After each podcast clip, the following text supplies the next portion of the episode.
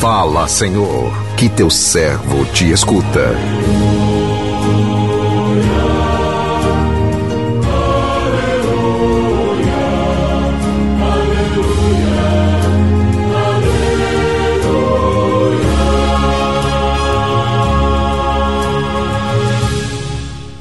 O Senhor esteja convosco, Ele está no meio de nós.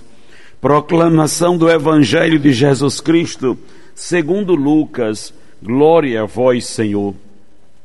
Naquele tempo, havia também uma profetisa chamada Ana, filha de Fanuel, da tribo de Azé.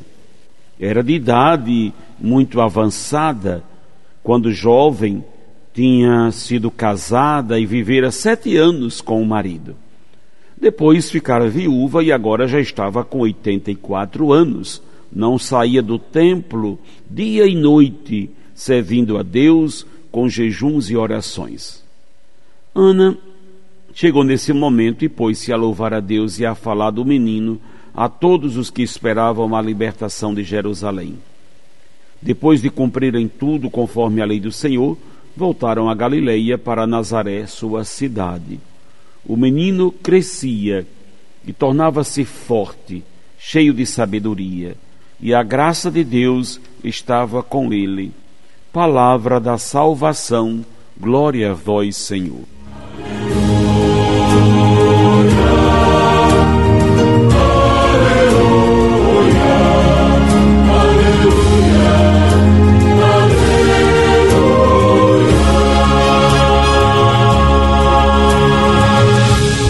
Meu irmão, minha irmã, ouvintes do programa Assim a Vida, pela lógica dos homens, é muito fácil para os sábios deste mundo entender a palavra de Deus, pois estes possuem o saber humano, se fundamentam nos estudos. Aos olhos de Deus acontece o inverso. O entendido da sua palavra é aquele que se fundamenta no amor aquele que se faz pequeno, que esvazia de si mesmo para encher-se da sabedoria divina, a estes Deus se revela. Os pequenos podem não ter o saber humano, mas sabem ler com precisão os sinais de Deus. O evangelho de hoje, ao nos falar da profetisa Ana, vem confirmar que as coisas de Deus seguem uma lógica bem diferente da lógica dos homens. O texto que nos é apresentado é a continuidade do evangelho de ontem, quando José e Maria levam Jesus para ser apresentado no templo. A profetisa Ana, citada no evangelho, era uma mulher de idade avançada. Quando jovem fora casada, vivendo com o marido apenas sete anos, viúva, Ana certamente passava por muitas dificuldades, já que uma mulher naquela época, quando viúva, ficava desprovida de tudo, ela não herdava os bens deixado, deixados pelo marido, estes bens eram confiscados. Só quando uma viúva tinha filhos, que estes bens ficavam para o primogênito, isto é, para o filho mais velho, filho homem mais velho. E ao que tudo indica, Ana não tinha filhos. Ao invés de, de entregar-se ao sofrimento, Ana entregou-se a Deus, passando a, maior parte do seu tempo servindo a Deus com jejuns e orações.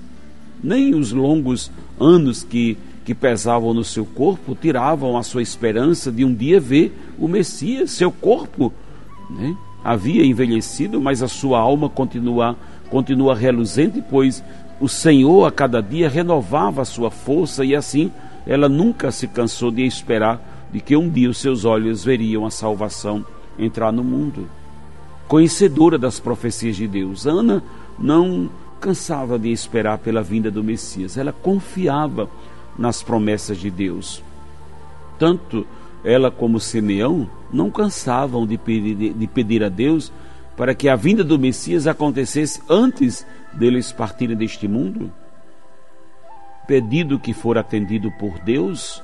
Um dia, movida por uma inspiração divina, Ana chega ao templo, exatamente no momento em que Jesus estava sendo apresentado ao povo pela boca de Simeão, que tinha o menino em seus braços e, junto com Simeão, Ana vê realizada a promessa de Deus. O Messias estava ali, diante de seus olhos. Devido à idade avançada, tanto Ana como Simeão não tiveram a alegria de ver Jesus exercer o seu ministério, mas tiveram a alegria de vê-lo, de poder tocar nele e falar dele a todos os que esperavam pela libertação de Jerusalém.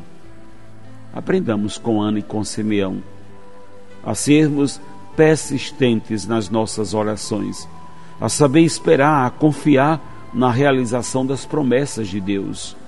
É a nossa confiança na realização das promessas de Deus que não nos deixa sucumbir em meio às turbulências deste mundo tão desigual. Meu irmão, minha irmã, continuamos, portanto, assim a acompanhar na oitava do Natal de Jesus a presença de Jesus no templo. Se ontem contemplamos Simeão, ali também estava uma profetisa, uma viúva, Ana. Cada um, no seu estado de vida, na sua condição de vida, deve colocar-se para servir a Deus, casado, casada, solteiro, viúva.